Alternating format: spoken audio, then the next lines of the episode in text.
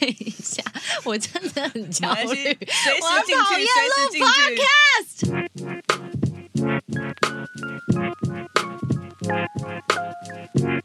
今天星期三，嗨，欢迎回到今天的星期三。今天只有我一个人，因为我今天要专访另外两个人。但是呢，先跟大家说一声抱歉，因为我现在是重感冒状况，声音相当的恐怖，鼻音非常的重。呃，关于我们的很多听众很喜欢我的声音的人呢，sorry，如果真的受不了，你就跳过吧，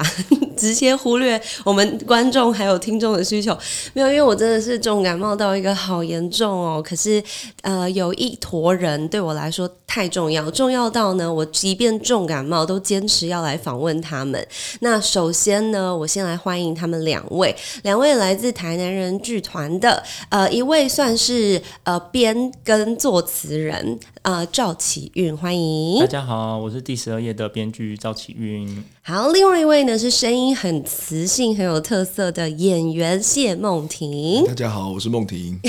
结果因为介绍有磁性，就把声音压更低。大家好，大家好。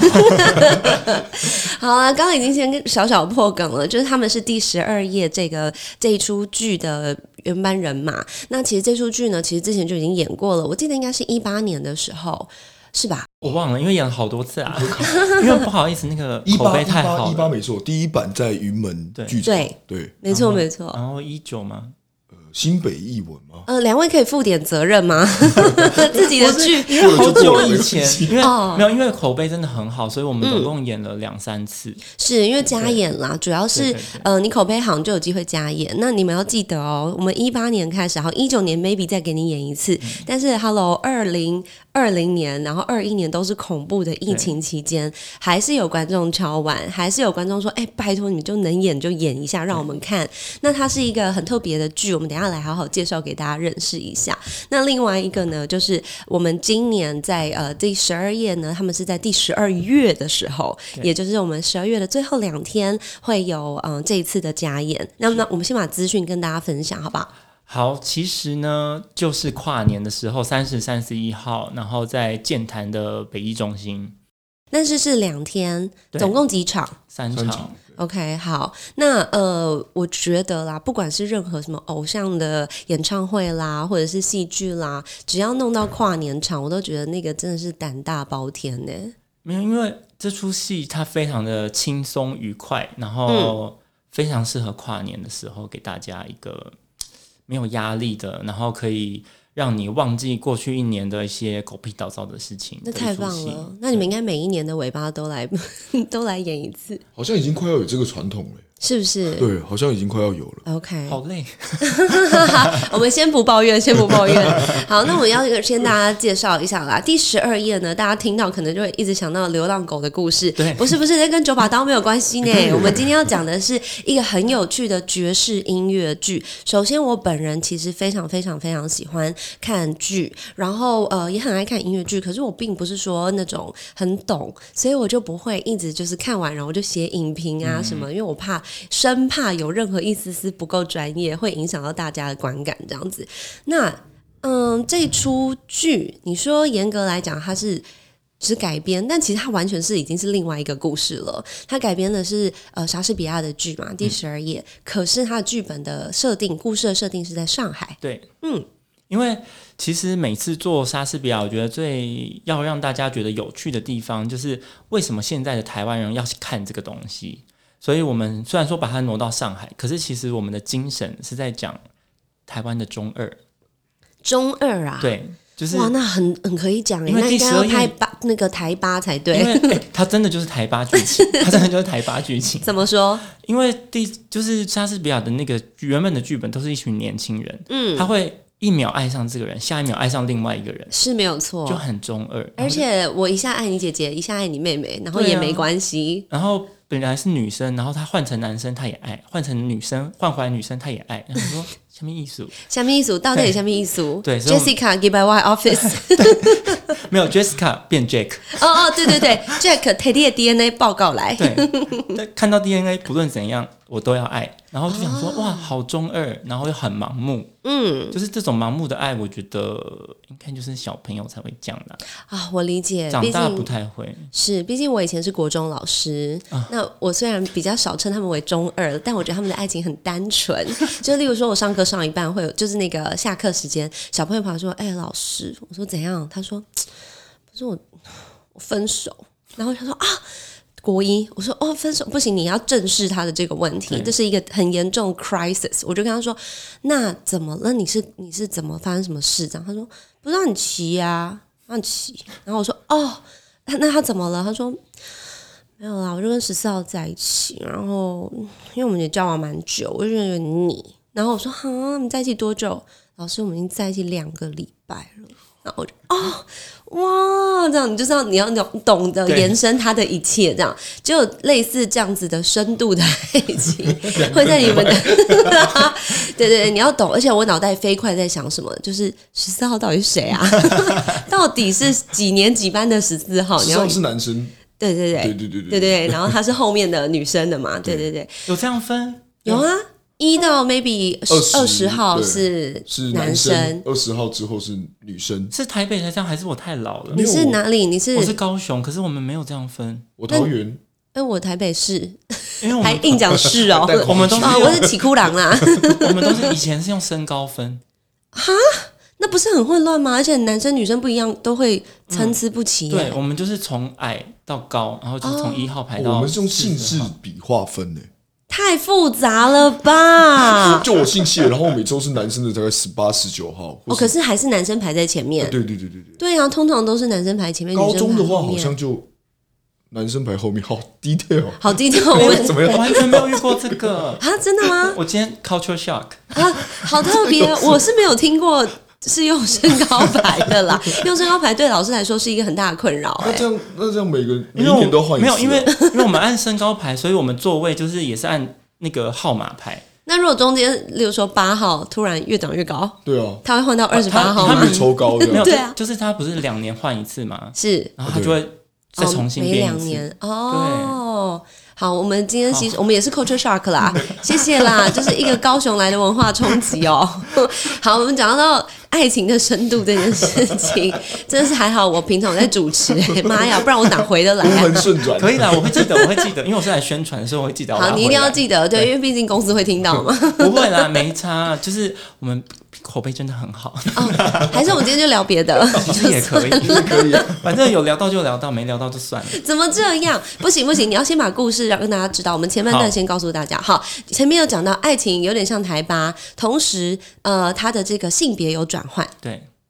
他其实就是讲一对双胞胎兄妹，嗯。然后遇到一个船难，对。然后那个妹妹呢，她以为哥哥死了，嗯，然后她就觉得说我要以哥哥的身份活下来。可是，在以前那个年代，一个女生她不太能独立自主，她必须要依附着一个男人。她是上海的一九，不论是上海或者是当年的呃，嗯，就是莎士比亚的那个时代，它都是这样的一个状况嘛。对，就是你女生是男生的附庸啦，这样必须附属一个家族，对，嗯，然后所以当他孤身来到上海的时候，他就必须，他决定他要转性变装，然后变成一个男生，然后去那个地方的一个老爷他们家当仆人。然后呢，老爷这时候喜欢另外一个千金小姐，所以他就要派人去帮他求爱，是所以他就决定派了这个扮成男生的小女生去帮他求爱。结果呢，求爱这个千金爱上了这个变装的小男生，但他其实是女生。对。这，样的一个故事。我觉得到这边大家都已经有点头晕了，但是如果然后后面还有更头晕的，后面我就懒得讲了，就是如果大家有兴趣，没有了，大家有兴趣那个知道在哪边，维基百间这样就差不多。维基百科就有了，维基百科就有了，你可以把整个故事看到完。但是哦，如果跟我一样有点年纪的朋友，有看过《足球尤物》或《原来是美男》的话，它就是改编自第十二页。对足球尤物，完全就是 copy 来的。对，它真的就是改编第十二页，哦，真的它的啊，concept 就是对，哦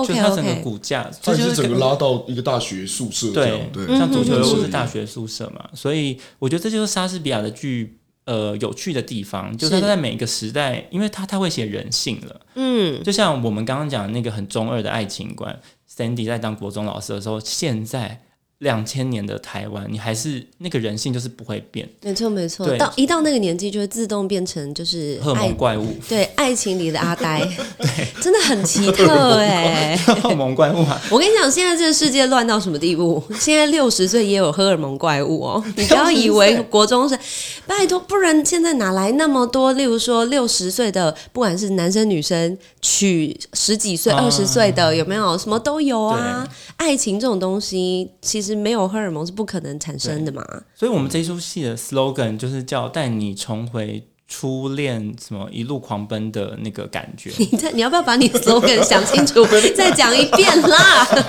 你很烦呢、没差啦，真的没差重温。什么美梦什么的，没有啦，重梦婷，我温以为你会记得更清楚。重温初恋，重温初恋时一路狂奔不回头的勇气，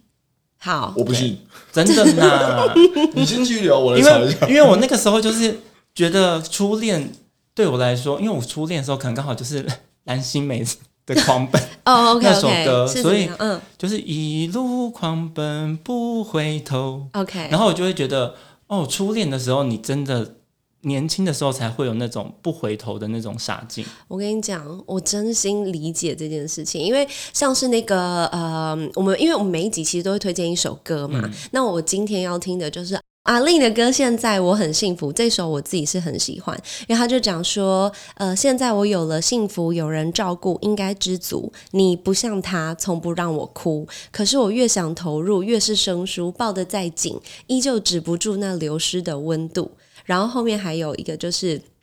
现在我不停忙碌，不断让步，想看清楚。你不像他把我当成全部，可是爱有时善良，有时残酷。我要如何爱他，像爱你那样义无反顾？就是他曾经年轻的时候，前任是让他真的就是冲出去了，什么都不在乎了。但现在就是等于他的另外一半更爱他嘛，让他可以非常放心、非常自在的。但是他那个感受是完全不一样的。所以，我们初恋这种东西本来就是。很难让人家忘怀的，我觉得就是这种义无反顾的概念。我觉得第十二页他的歌很有趣的一个地方，就是因为毕竟大家都有点年纪了，所以回来再看你，你可不可以讲讲自己就好？哦 没有啦没有啦哦我开玩好像是只有我。开玩笑为因为开玩笑的演员都比我年轻好多，然后就会觉得说，还要回去写当初这种纯纯的爱，嗯，你就会知道说，爱情，我觉得它最珍贵的地方就是在于你知道它会消失，所以当你遇到有人真心爱你的时候。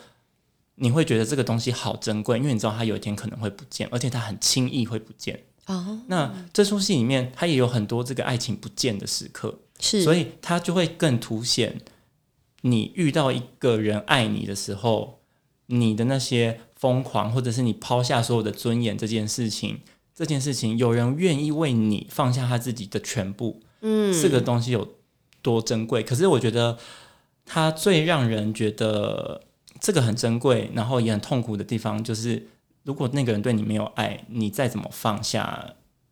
没有人会珍惜。我懂，我懂，对，就是嗯，就我觉得好像其实呃，好啦，我们有一点年纪，然后呢，有一点年纪回头看，可能更更年纪更小的，不也不用说孩子们，就是年纪更小的弟弟妹妹们，看他们在感情当中，很多时候对自己的。对对方很好，可是对自己好像没有关系耶。对就是我就割一块肉给你吃，我也没差。我就是牺牲奉献到一个地步，我已经没有我自己，我不知道我为什么，甚至到头来可能会觉得，嗯，那不然就烂命一条。对，然后你会心疼，可是又觉得好，我们佩服你有那样子的勇气，但是有需要到这个地步吗？就我觉得我们可能过了一个线之后，过了一个年纪之后，你就突然觉得好像不需要到那个状态里面。对，那恩梦婷的角色在这里面有掺杂到爱情的部分吗？我有哎、我有掺杂到我我在里面演一个海盗，嗯，然后是我把哥哥救上来的，就是双胞胎哥哥救上来，哦，这等于是刚刚呃 编剧没有讲到后半段的故事。前半段就是船难，妹妹有人救，然后哦哥哥哥也有人救，哦就是妹妹以为哥哥死，哥哥以为妹妹死，但其实两个人都被救了。是。然后我是一个海盗，我把他救上来之后，然后日朝夕相处之后呢，我对他有一点情愫，但是在原著里面他讲的非常隐晦，但我们这次有把他拉出来，然后特别就是有一首歌写了一首歌，然后就讲说我非常爱你，对，心都给你这样。然后之后哥哥决定要去找妹妹，他要去上海的，呃，去上海，所以这个海盗在上海是被通缉的，他不能陪他过去。哦，所以哥哥就过去了，然后因为一些误认的事件啊，嗯。他遇到了一些麻烦，然后这个海盗就会时不时出现，然后救他，然后发现救错了，救到妹妹了，哦然后所以前面可能说我要照顾你，你你不要乱跑，我晚上会在什么饭店啊，我要给你钱，所有都给你，但是下一秒可能要去救他的时候，发现说，哎，奇怪，你怎么不认得我了？我给你钱，哦。你你你干嘛？钱嘞，你怎么装傻？对，然后这海盗就被抓走了，哦，各种阴错阳差，各种阴错阳差，所以就是有一点男人恋爱时，再加上爱的迫降，好复杂，对吧？因为你他不能去那个地方嘛，我觉得好有意义。他又得去救他，他又得想办法。哦，但他这边是男男恋。对，这边是男男恋，哦，OK，因为原本的剧本他写的有点 bromance 的感觉。嗯，，好像只是兄弟情。嗯，就是他用的字都很浓，然后你会觉得这个有点有些兄弟情谊过了头了，对，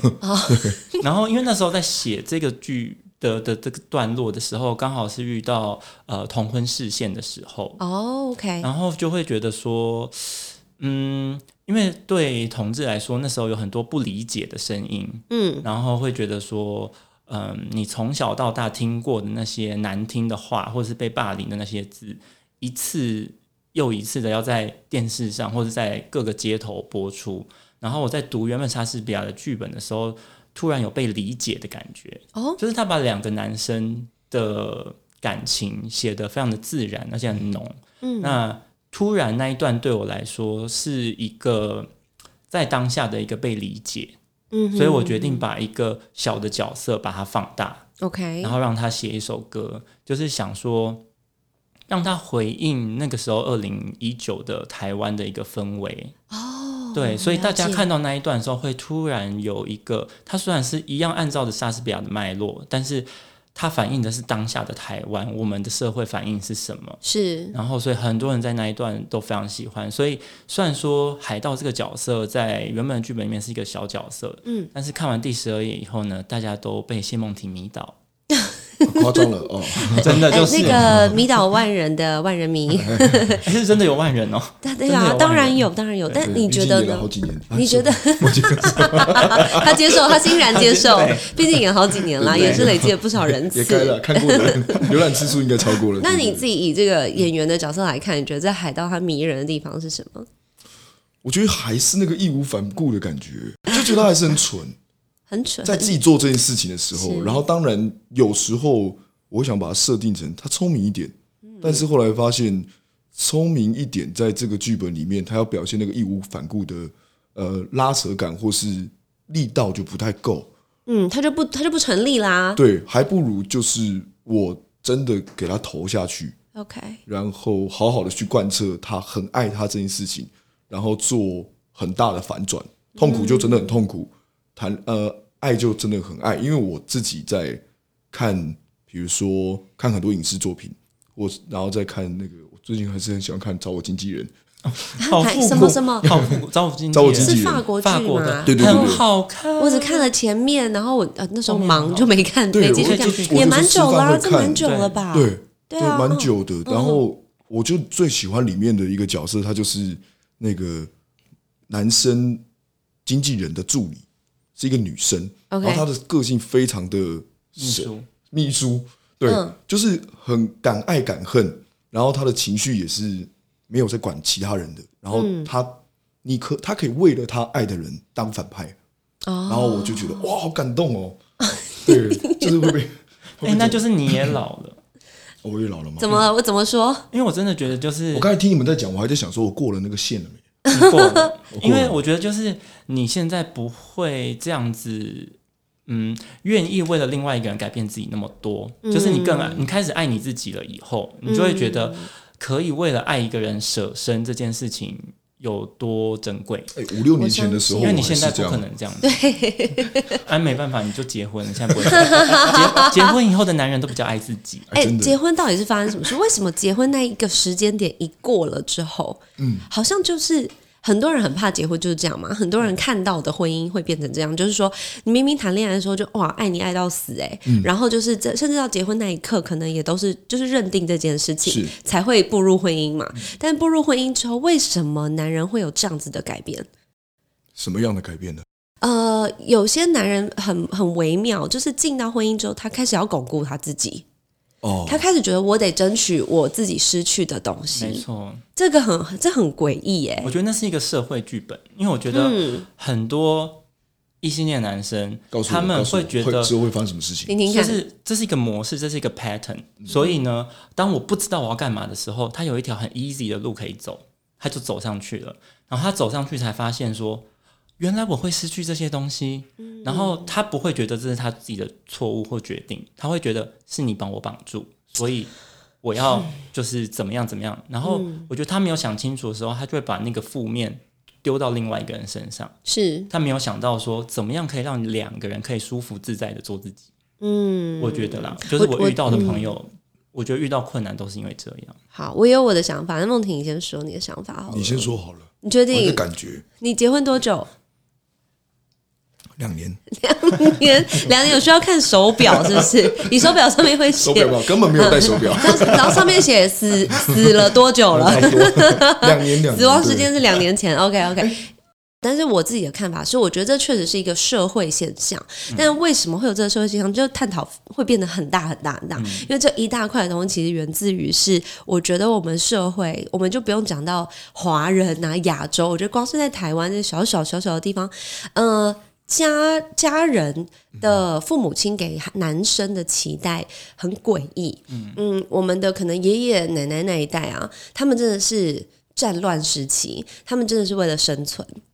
然后他们就一切就是，反正我活下来就对了，喂饱自己就对了。然后到我们父母亲那一代，就是咱们来拼命吧。然后呃，经济奇迹、繁荣，开始繁荣，开始努力就会成功。成家立业嘛，对，那也是一个很合理的一个 pattern，、就是你没成功，就是因为你不努力，因为努力一定会成功。可是到了我们这代，好像是另外一回事对哎、你努力到死，成功可能也不干你的事。但是从上上代的这个生存模式，然后到上一代的呃想办法获得更好的生活，一直到我们这一代是连活着到底是有什么意义，我们开始去探讨这个意义的同时，我们的男性并没有被训练好。所以我觉得我们的男生被训练成一个英雄角色，就是你应该要为国为家一切的牺牲，你应该要为了你的女人怎么样，然后可是牺牲到了头呢，我我们社会不需要英雄。嗯，然后当你好不容易你从小就被训练成男生应该怎么样，男生应该怎么样，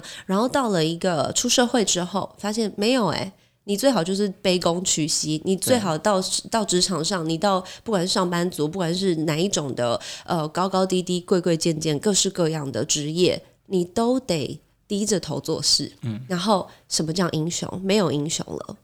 那你要男孩子怎么过日子？然后他们在这个状况下，他们进入婚姻，因为差不多适婚年龄了。呃，不管他们是呃无意识的自然选择，你刚刚讲比较简单、轻松、明呃很明了的这条路线，或者是他们觉得嗯，这是我做的很重要，然后很深刻的决定，然后进入婚姻。他们在婚姻的中后期，没有中后期，maybe 五年、十年之后，中间一定可能有小孩啊什么的，然后突然回头发现，哎，那我嘞？我觉得就是那个“那我嘞”的那一刻，让男人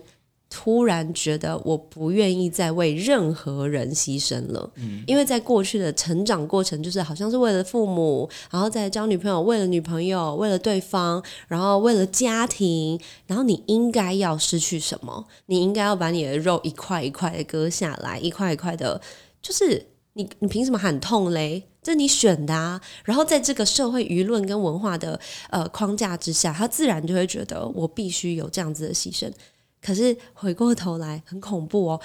呃，当男人变成那个样子的时候，就是觉得我不要再牺牲的时候，女人同步也会觉得他在牺牲，对，他也并不会觉得他获得了多少。然后就会说你怎么变成这样？那我也牺牲很多，那你也牺牲很多，那那你答应我的不是这样。然后这好像就变成一个一桩呃双方银货两讫却不愿意面对的一个买卖。然后当这个交换的感受产生的时候，撕裂也就开始了对。所以我觉得这是文化的问题，耶，这是很深刻。我觉得是因为台就是台湾男生很多他们其实，在很年轻的时候，或者是要迈入婚姻之前，他们都没有想清楚自己的需求到底是什么。他们放在一些比较社会上面给他的一些比较物质上面的要求，觉得我可能要一个 decent 的工作，一个可以负担、可以养家的的一个收入。可是他们不知道自己在感情或者是生活里面需要的元素是什么。所以这时候精彩的来了，我要带回来这出戏了。哇，你真了不起！对你真完全可以当主持人。对我刚脑袋也想说，完了完了，我们聊得太深入，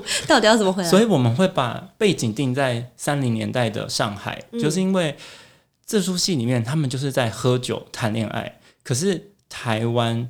就是一个苦命的国家，嗯，我们没有那种成平时期，你可以只是想说我要饮酒作乐，一直谈恋爱，一直谈恋爱，就算你是一个老爷，你都不会有这样的时期。所以三零年代的上海，它最鼎盛的时期，它有那样的风气，歌舞那时候升平，对，那时候的人心是一个可以纸醉金迷，每天只想着欲望，嗯，就是一个欲望无止境的一个年代。所以，我们把年代搬到那个时候。可是，如果他在台湾，任何就算是经济起飞的时代，你都不会有这么纯粹的爱情。对嗯，哦，这个很酷哎，我没有这样想过对哎，，所以我们那时候在决定那个时代跟地点的时候，觉得三零年代的上海有船、有港、有海盗、有枪战，然后那个时代的的的精神性。跟莎士比亚这个剧本里面是比较契合的，所以决定不要把它放在台湾。哎，我觉得这也是为什么呃，这也是为什么人家会觉得张爱玲的书是如此的美好，因为她拥有，因为我很认真的在思考这个问题，就是说，她真，她的确是天才少女，她的确在那个文化背景里面，她有她的意义，但是甚至到到现在都还，大家都还很如此的推崇她。那我就回头在想，哇，如果说真的啦，就任何听众，如果你是热爱艾琳姐的话呢，千万不要生我的气，我也很爱她，只是我在想。如果在那个背景还写不出来，那个人才有问题吧？对，你有这么多的 resource，你有这么多故事，你有异国的恋情，你有呃战乱，你刚刚说的，你有阶级，你有文化，你有这个好像有一点青黄不接的时刻，可是同时就又有纸醉金迷，又有歌舞升平，又有这些东西的时候，你怎么可能写不出来？所以他写的东西很如梦似幻，你一下今天有个印度人进入这个角色里面，然后一下又有一个一个洋楼，一下子又有车，又有某个少爷，然后这些的过程里面，他的角色本来就很丰沛了对，所以他必须有办法把它组织起来就好了。所以我我是觉得很羡慕啦，因为我们自己写所谓的以前，可能都是差不多的，因为你我们的 scale 这么小，然后我们经历的也都差不多。我们王刚刚唯一的不同就是，哦，编排号码是从身高开始排，这种小不溜丢的东西，我能难道能够用这个来写故事吗？所以我觉得把呃这个第十二页的剧情搬到上海是非常聪明的选择，因为它本来就很丰沛，然后我们在生活的过程又不一定真的住过上海，所以对他有一个幻想，对他有一个情深深雨蒙蒙的画面，然后那个丰沛感就是啊，反正它什么都有可能发生，它是一个很魔幻的时高光时刻。没错，对，我觉得这是很聪明的做法，所以到时候大家去听，而且很特别的是，它还是爵士乐，因为那个时候刚好就是爵士乐传，因为呃刚好就是上海打开门户的时候，所以爵士乐进去了，然后跟中国的小调合在一起。所以因为我爸爸是很爱听白光啊、周璇啊、那类的音乐的人，所以我小时候听很多。所以这出戏更有趣的一个就是，像我爸妈这个年纪的人来看，我们每一首歌每一首里面都有取自一段那个时期的上海老歌的一个小东西。真的假的？对，每一句歌词，每一很多彩蛋的，对歌词非常多音乐都在。对都有真的？可以透露一点点吗？譬如说，我们有一首只是一个，他是一个总管，嗯然后他呃要跟小姐求爱，所以他穿了一个黄色吊带袜，嗯然后在那边跳一个艳舞，嗯，那那里面我就藏了一个那个什么，我像孔雀一样一摇一摆，然后像什么我像青青蛙，我像孔雀，啊，那唱一下好了，你记得吗？一步一条进退，一步一步一跳进退。你学孔雀一摇一摆来回吗？对这一句，啊它就是周璇的某一首歌，哦，对，但是我们把它转过来，变成一个莎士比亚角色下面讲的话，跳的舞，哦所以这是每一首歌都有一个这个小小的彩蛋，所以我爸妈看的时候，他们就会一直被勾到。对，因为说实话，我们这个年纪的台湾人，我很难去复制上海的那个精神性。但是那个时代的用字，那个直接，那个欲望，譬如说，给我一个吻，嗯，我刚脑袋都是这首歌，可以不可以？就是现在，他也有在我们戏里面。对，就是这些经典都会在里面稍微听到，然后被用另外一个方式转译出来。所以我觉得这也是这出戏，就是男女老少看都会有不一样的感觉，因为他讲的是台湾的中二，可是它里面的元素又有这么老的上海的古早的东西，然后被弄得很时髦。对，因为现在也蛮爱那种上海时期的那个 fusion 的感觉。对对对，融合各种文化的，对对对，哦天哪，我觉得这是很很嗯很难得的啦，就是他必须有他的底蕴在，才有办法做出这么有厚度的东西。嗯那我们来问问看演员好了，刚呃你是演 海放松的听。海盗，还有另外一个角色，海盗还有另外一个叫做夏大仙，他是一个瞎子。OK，对，然后在原剧本里面他是傻子，就是有点像呃贵族身边的弄臣的角色。那通常他在这次呃在这次呢，把它改编成了一个瞎子，他是一个算命仙，然后游走于两家之间。对那他的作用是什么呢？因为他其实就有点像那种古希腊悲剧里面会有一个那种，譬如说聋子、瞎子，或者是一个天生残疾的人，点然后破一切他就是，一个对站在上面的人。那对在东方的文化里面，通常就是算命的，对对对，然后就一定会是比如说瞎子。而且他比较不容易死。那我不知道哈，你们有没有听说过？因为我是一个很迷信的人 啦、对对对，有天命的人就是譬，如说什么那个关西摸骨，他就是一个瞎子，然后很会摸，摸过很多总统的手之类的。嗯嗯嗯，对，然后我就会觉得台湾人或东方人好像很喜欢这件事情。是。然后他们通常，因为他们可能本身就穷穷的，或者他天生有个残疾，用这个东西代价来来换他一个特别的能力，对，所以他可以讲出一些很睿智的话，对，所以就帮他写了一个这样的角色所。以确实他在戏里面他的台词通常呃之前他他可能会比较像说书人，但这次呢他台词里面其实藏了很多，我我不确定，可能编剧在这里面也有写，然后我自己在做的时候也有想要让他很早就知道，比如说后面才会发生的事情，就是比如说他可能早就知道这个这个女生是男生啊，对，然后他又不可说，不可对他不能说说，，然后又可能早就已经知道说，哎，其实这个公爵就是男生的老老爷，老爷的角色他其实喜欢，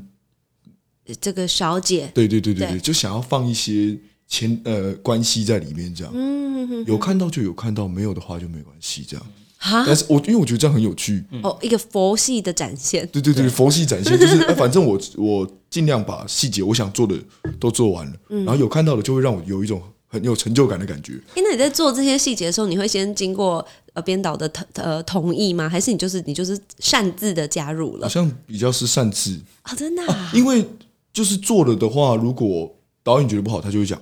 哦，也对啦，对啊，如果一直都没发现，那就赞，就是被我偷渡进来的东西。其实这很不错，这他觉得他就有活力啦，这样这个角色他就会变得很立体啊你们就，是在讨价还价，这也是一桩买卖 就。是看看我这样哦，呃，我给我给你这个，你不要好，那我再换一个。嗯那如果可是我还是很喜欢前一个，那我可以把前一个偷渡进来，放放偷偷塞在里面这样。是是是是是，哎、我觉得在我们更多的延伸刚刚的这几个话题之前，我们千万不能忘记，有人没有回答关于婚姻的那个问题，哎，还是又回来我一定要听听看你的看法，因其实我的见解没有这么那个，哎没有关系，因为你知道吗？我我之前呃，就是曾经有大推过一本书，叫《男孩危机》，我到现在都还大推。尤其是我现在知道我肚子里怀的是个男娃儿的时候，我就突然觉得，哇，天呐，这个世代真的很需要理解男生的需要是什么。因为很多人会说，哦，女当然前面我觉得我们经过了这个女权的十年的鼎盛时期了，但是有一点点我自己这我非常个人的看法，我觉得有一点点偏颇了，就是我觉得已经到了地步，就是我们只捍卫女人。可是男生有非常非常多需要大家更多去探讨、去感受、去理解，而且是更说不出来的东西。不管是你们的伤痛、呃悲伤、委屈，什么各式各样的情绪，甚至是你们的愤怒，我觉得这是没有嗯没有被教导好的，就是他们没有办法用更聪明或是更直接、简单而不伤害人的方式去表达的时候，这会是一个很恐怖的事情。因为到最终，我们已经我们早早就超过那个黄金交叉点了，早早就超过，可是却没有人发现的话，它会是更加速往前冲的。最终到底这当中会有多少的冲撞，或者有多多少的撕裂，我们是不知道的，它是一个未知。所以我很喜欢去听男生对于这这种事情的看法。我是觉得根本找不到情绪表达的出口，就是如果不是演戏的话，天哪！因为其实平常生活中，假设今天呃，比如说我我跟我跟老婆吵架，或者我跟前女友或什么的，我从以前到现在面对方式有点不太一样。嗯，以前的话，其实我是可以原地崩溃的那一种，嗯，就是我根本不在意人家怎么看。我今天我非常 care 这件事情，我就有办法跟你吵到，就是我情绪可以直接，可是丢完是非常舒服的。是是是但是，我发现随着年纪比较开始越长了之后，我找不太到那个点，因为可能你你为什么要这样对你的另一半这样讲话呢？嗯，其实有事情你可以好好讲嘛。嗯，你们有什么好吵的呢？你也知道了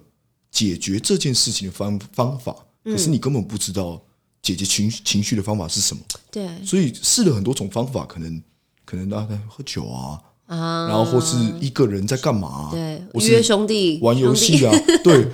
我后来发现说，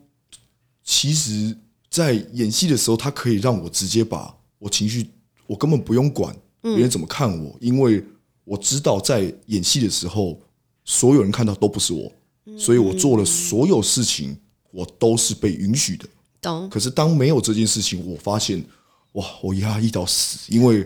我可能一年我可能很难哭过一次。这么夸张哎，吵架的时候我比较好哭嘞，哦？如果对，还有一吵架的时候个好像合理的理由。可是我吵架后来就变成很憋的那一种，就是比如说我跟你聊聊，我觉得委屈，嗯，就啊好委屈哦，然后我哭了，然后可能他也哭了，那这个时候他的委屈就比较重要了，是不是？他的委屈，因为我后来会发现说，嗯，其实好像是我的错，我很常、嗯。我很常先计较说这件事情到底是谁对谁错，嗯，然后后来又觉得说我好像又不应该计较谁对谁错，然后最后就会到，其实总归好像是我想错了，哦，这样。可是这一个过程之中，至少我有哭到，因为我后来发现说，吵架很长，就是我们讨论这件事情之后，我们就不再吵，呃我们就根本就在吵别的事情了。对对对，就是到底原点是什么已经不记得了，对对对，吵了那些。气话啊，这糊来糊去，然后最后可能一个小时之后发现说，其实原本的事情只是你一个今天情绪不好，或是是我一个今天就是很小的事情这样。是是是是。哎，我听了好心疼哦，我觉得得这会，我觉得哎，我没有要，就是我觉得这是性平教育的重要，嗯，就是不是只是在教，譬如说同性恋、异性恋，嗯而是说，当男生被从小教导说他有一个光谱，你不用一定要那么阳刚的时候，嗯。你反而可以有一个空间让你去宣泄你的是。比较阴性的，或者是一个比较没有那么 tough 的一个东西。但是如果你一直被教导说男生就是要像男生，女生要像女生，那男生你你你的那个脆弱的地方你就没有办法出来，然后久了以后变成一个很厌女的人，我觉得这也不是大家想看到的一个状况而。且我觉得其实，比如说男生讲话，他也是很容易受到批评的。呃，呃应该是说，嗯言言论上，我很嗯、在不要不要说年轻的时候，就是 在成长的过程中，成长的过程中，嗯，呃，直男角色是很容易被，比如说，呃，像你说女权啊，就是这种东西，其实你要说无伤大雅，它也可以是无伤大雅，但我觉得在、在我们这个族群比较容易被拿出来，嗯。然后去加以对。鞭打，鞭打，鞭打 真的，其实真的是鞭打哎、对有的时候，嗯，然后戒慎恐惧了一阵子之后，好，我们乖乖的，因为必须我们在社会上或是任何群体中，我们要得到某一个我们希望的成就感。那得到了，得到了，拿到了之后，完蛋了，糟经，就是我是霸王，我老霸王，我讲什么都可以，反而会是一个超级大反弹。另外一个极端，对，然后他开始觉得说，我有权利了，我终于我憋了超久，所以我的欲望得以展现，然后我的话语权什么东西反而我觉得那比年轻的时候更可怕，因为年轻的时候你讲，你就只是想讲，对，他只是个孩子而已。对他只是孩子，他对不起，他七秒就想到一些色情东西。嗯，以前荷尔蒙嘛，所以对对对对但是那个时候他就只是讲而已，他可能就是单纯喜欢这个女生这样。但是后面他，我觉得那个根本就是言行如一。对 对对，因为他会，他就必须了嘛，因为对现在这现在变成鞭子在他手上了。对，所以就对不知道，其实也蛮担心的。对，确实 确实，我觉得我觉得嗯、当然我们没有办法呃在今天有一个什么定论，但就是我们刚好三个人是呃有机会可以一起讨论这件事情，我们就跟大家分享一下这样子。那我自己是觉得就是呃，不管是我刚刚讲到呃南韩危机，或是你讲到的性平教育，我觉得它本来就是一个它是一个社会的问题，所以它必须由社会来共同想办法解决跟面对。但我觉得不管怎么样，呃。只要大家有意识到这里有一个问题，它就有机会可以被解决，跟大家一起来试试看这样子。所以可能还需要一点时间，可能还需要更多的呃觉醒，或者是更多的有意识的感受。但我觉得我们也不至于到绝望啦，就是也没有那么糟糕。但是嗯，只是我们会有点紧张，因为我们自己好像已经过了那个还可以调整的年纪了。那接下来后面的呢，就是这些年轻的孩子们，他们还在可调整、还在有弹性的状况下，我们要怎么帮助他们学会他们的爱情，学会他们的人生，认清自己的角色，或者是他们要成为什么样子的人？这些都是好大好大好大的问题。但是呃，我们自己也是在那个摸索当中慢慢理解了，所以最终我们也理解了。所以也不要觉得说毁了毁了，就是完蛋了完蛋了不会，barbecue 啦。不会啦。就男生先说哭就哭吧，对我其实是非常认同，就是需要哭泣的时候，就真的好好的哭一哭。嗯、这个甚至跟性别没有关系啊，我们就是人嘛，人需要有各式各样的情感跟各式各样的情绪，能够好好的宣泄。那我其实后剧场就是一个很适合让大家宣泄的地方，没错，就是不论是笑还是哭，那个宣泄暗暗的，根本对是很一起的。所以各位女性听众，如果你觉得你的男友很压抑，带他来看第十二页好了。哎、我刚刚在想，就是我的人生有呃有三样东西，三三种画面是我看到一定会爆哭的，然后想跟你们分享，听听看你们的想法是什么。我第一个看到一定会哭的，就是当有一个爸爸把他的孩子放在肩膀上，我要哭了。到底那个画面不小心进来了，不是，因为我觉得，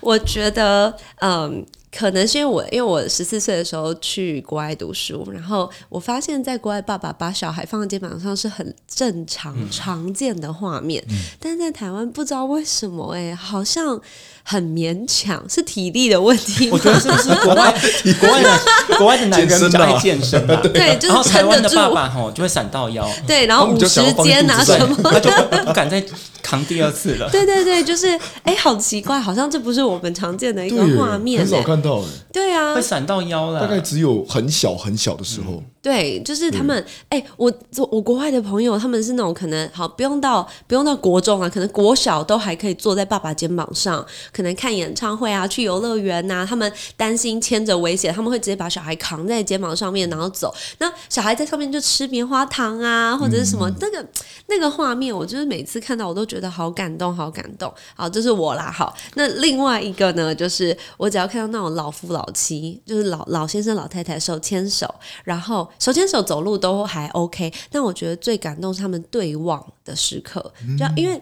说真的，呃，我觉得一男一女在。关系里面久了，你还能够互看，然后不觉得恶心，其实应该是蛮不容易的事情哦。尤其他们可能结婚四十年、六十年了，然后这个过了金婚、银婚、钻石婚，他还可以就互相对看，就是一样，我都是在国外看到。然后你知道吗？那种感觉真的也是很诡异。我从来没有看过我阿公阿妈互望啊，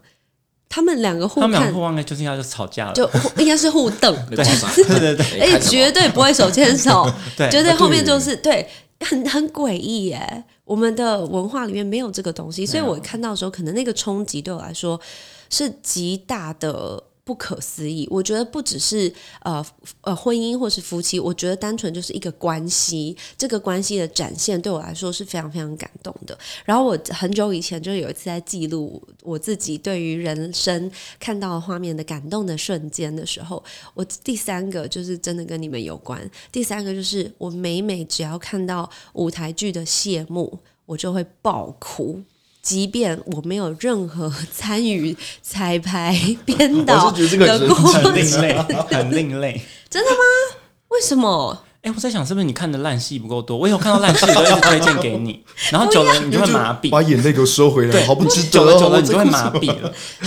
我连看到有一些某就你不喜欢的。对不是很爱的戏，嗯我看完我看谢幕我还是会哭。为什么那个感动的点是，比如说你想到演员或是灯光，一群人完成事情，还是？我觉得是一群人完成事一样，也是一个关系。啊，那就真的很剧场限定。嗯，嗯，因为好，就算它是个烂戏好了啦。嗯。你要想他花了多少时间，对。然后这么大一批人，几百个人在这边忙一件，你说好结局是烂戏没关系，就是几百个人一起来忙一件烂事，嗯，然后他们深深相信这是一件好事，那也是一个傻劲儿啊，我也觉得感动。然后每次只要看到他们举手牵手，然后举起来，然后谢幕，我就开始爆哭，而且是那种就是哭到我要把自己塞到那个已经很小的剧场椅子的里面，就是把自己好像用那种伤脊椎的方式滑下去嘛，然后在后面那样一直哭，哭到灯亮哦，然后我还很尴尬，就是。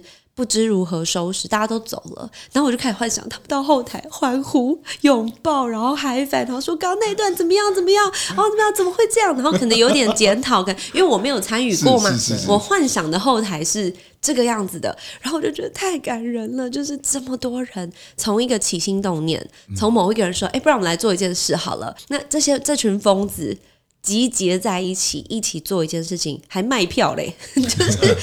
这一个过程很疯癫呢。他演完就全部烧掉、拆掉，然后大家就散开了。全部就结束了对对。然后结束之后，再下一次可能呃 A B C 在另外一个剧，然后 D E F 在另外一个剧，然后他们又重逢了，他们又演不同的角色。对每一次都是这样子的一个一个循环的时候。我个人觉得是非常感动的画面，所以我就是每一次看都哭。而且你知道我，我到现在我都记得我人生第一部舞台剧，我好像才九岁、十岁，《好小欢喜鸳鸯楼啊，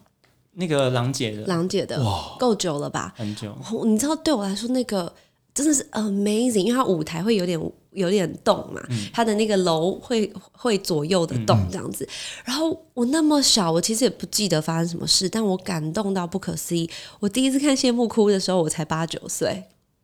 就是看《欢喜鸳鸯楼》，而且是欢喜鸳鸯楼。对啊。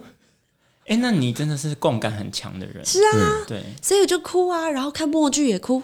就看人家默剧，然后小丑表演啊，或者是默剧演员在演，然后他们就是有一些跟观众互动的，可能会突然撑把伞，然后伞上放一个那个保特瓶，然后水就会洒下来，他就是要闹观众，然后我就这样看着看，然后我也在 在群众里面哭，然后就觉得天哪，好好感人，他要他可能今天家里面出什么大事，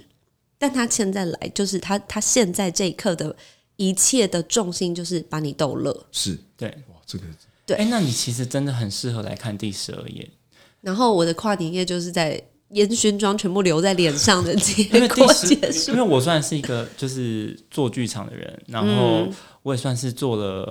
呃可能十几十几二十年，但是我是第一次有这样你这样的感觉，真的是在第十二页，因为第十二页是一个很变态的剧本。因为它是我第一次想要挑战，说它是一个 non stop 的音乐剧，就是一百五五十分钟里面有一百二十几分钟都是有音乐歌舞，哦，这么满呐、所以连讲话都有歌。对，哦是啊，所以它全部哦的剧情，而且莎士比亚的整本剧本，我是一个情节都没有删。它原本是要演五个小时的，但是它被浓缩在两个多小时里面，然后用歌舞方式来进行，所以它对演员、乐手、走 Q 的技术人员都是一个很大很大、完全不能松懈的挑战。对。它完全就是催你的肾上腺素，嗯，就是你从第一个音符下去到你听不到音乐的时候，已经两个半小时过了。天哪，所以你会觉得，我第一次看到会觉得，因为演员真的是拼命，对啊，是他们啊，真的是拼命，他们在后台遇到对方的时候会是干呕的状态，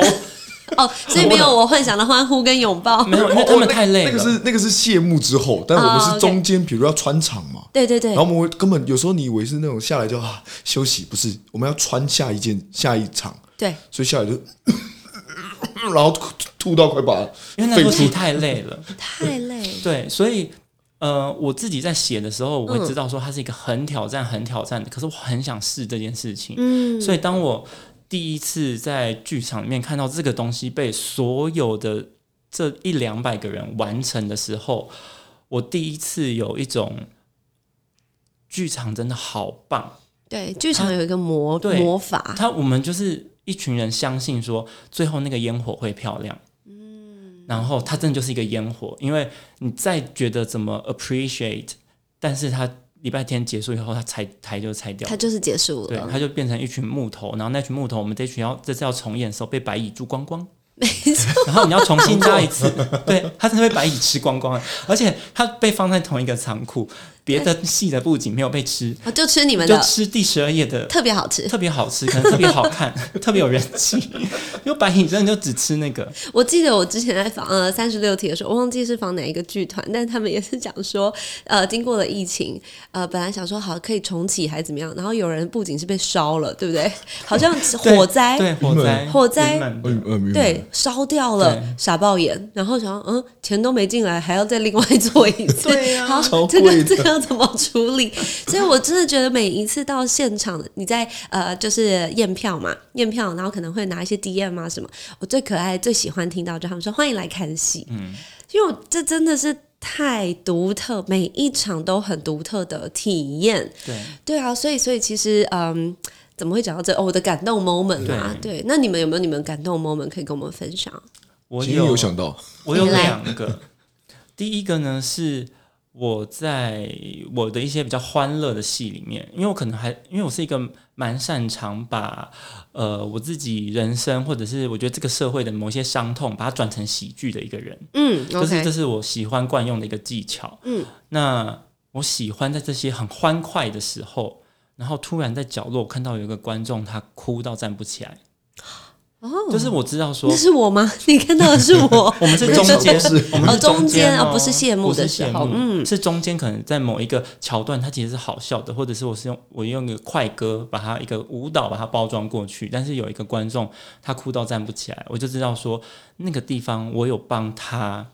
帮我做的 study 的这个族群讲到一些话，哦，然后我会觉得我的工作是有意义的，我然后我的藏的彩蛋是有被看到的，然后有让一些人觉得他被理解到，嗯。他平常没有办法说的话被放在一个这么大的舞台跟全部的人说，哦。然后我那瞬间我会非常感动。懂。然后还有另外一个感动的瞬间呢，我觉得很另类，因为我有开一个餐厅哦，那它是一个比较热闹的餐厅，就是聚会型的，就是你进来基本上就是 party，又像台湾的桌菜的那种，只是美式的。但我特别喜欢的是在一些譬如说天气不好的时候，可能生意就不会那么好，那会有我们有蛮多一个人来吃饭的人，嗯。我喜欢他们一个人来吃饭，然后在这个地方可以很舒服的吃完一个饭，然后开开心心的带了一种日常的满足，然后离开。那个瞬间，我也会觉得我，因为那个状况一定不会是赚钱的，就是你一个桌子，然后给一个人来吃饭，可是你会觉得你可以为别人。就是你虽然说我心里想说啊，我今天应该是赔钱，但是会觉得说我做了一件可以让别人在这样子需要的时候，嗯然后他可以有一个地方可以舒服的自己吃完一个东西，然后满足的离开。嗯，我会觉得这件事情是很珍贵的，这是我两个很感动的时候。嗯，你想那么久，你有想到吗？我刚才想到了一个，来，就是这是在演员的生涯中，虽然没有很长，但是刚好呃，他们观众看完戏通常都会发一些感想嘛。然后我记得我好像是好像是演十二夜还是仲夏夜，就是呃他的另另外一个作品个仲，夏夜之梦，嗯然后他，我我记得他当时我们呃出来跟观众见面，我们有时候会跟观众见面，然后他就是一个不太敢讲话、不太敢来找我们的观众。的观众，一个女生，然后她就走走过来，然后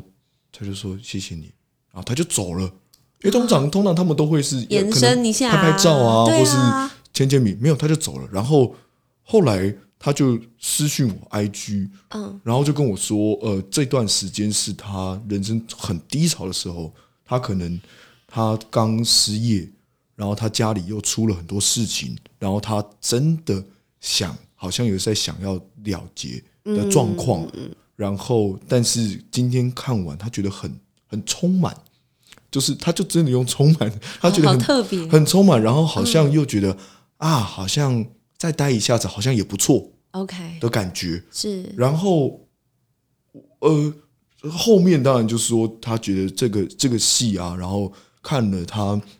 他很喜欢什么什么什么，其实他讲的非常详细。他很认真的投入在戏里面，对，然后在那一刻，嗯。我就会有一种、啊，好像好像做对了什么，或是、啊，好像做到了什么，嗯嗯嗯嗯，成功的跟呃所谓开心，因为我们通常其实不太敢听观众的评论，哦，真的啊，，对，就是我们自己都很容易 judge 自己了，也是所以也是，所以那就不要不要去看说，哎，今天对，不然你下一场你上台就会多想，对对，演员就是一群难搞又玻璃心的。呃我我是 不要不要盖瓜演员，就是没事没事，谁跳进来谁就自己对号入座，自尊心又高又不给讲这样，然后但是所以咩咩嘎嘎很多，懂。在我我如果要理解评论这件事情，但是刚好他非常呃真心的在跟我交流这件事情的时候，然后我我其实很单纯，我就跟他说，呃，谢谢你，呃，下次如果有机会的话，你跟我说，就你想看的话跟我说，那我有贵宾我就尽量给你，这样，嗯哦就是就好像因为我不太我自己知道说我不太理解他的情绪，或是他的家里，或是任何事情。但我觉得，如果你看戏开心的话，那就来看戏吧。那因为我们我们的工作就是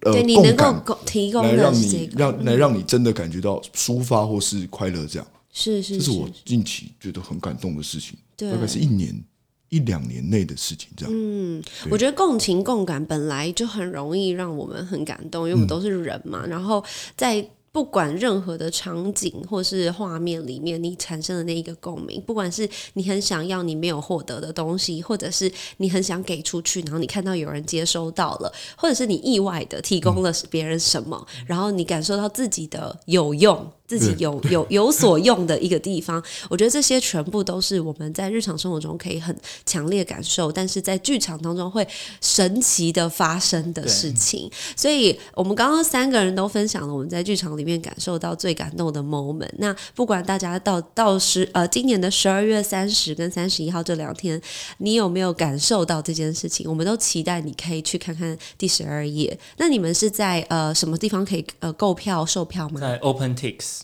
OK，OpenTix、上面就就可以买到了。那希望大家有机会可以去看看这个台南人剧团预备给大家的第十二页。那今天很开心可以访问奇遇还有梦婷，然后我觉得我们今天聊的其实很广，然后也很开心可以认识你们，然后让我有机会可以。好好的表达，就是身为一个观众，你们知道我有多爱哭吗？对，那如果有机会的话呢，也希望可以让我们的听众朋友去感受一下。所以也谢谢两位有准备票给呃我们的听众朋友。那等一下我们会把资讯呢放在我们的资讯栏，让大家去看一下。期待在第十二页看见你们。如果想哭就哭吧，不要想太多。那祝福你们也可以感受到像初恋一样那样子的义无反顾还有热情。那就谢谢两位喽，谢谢，谢谢谢谢。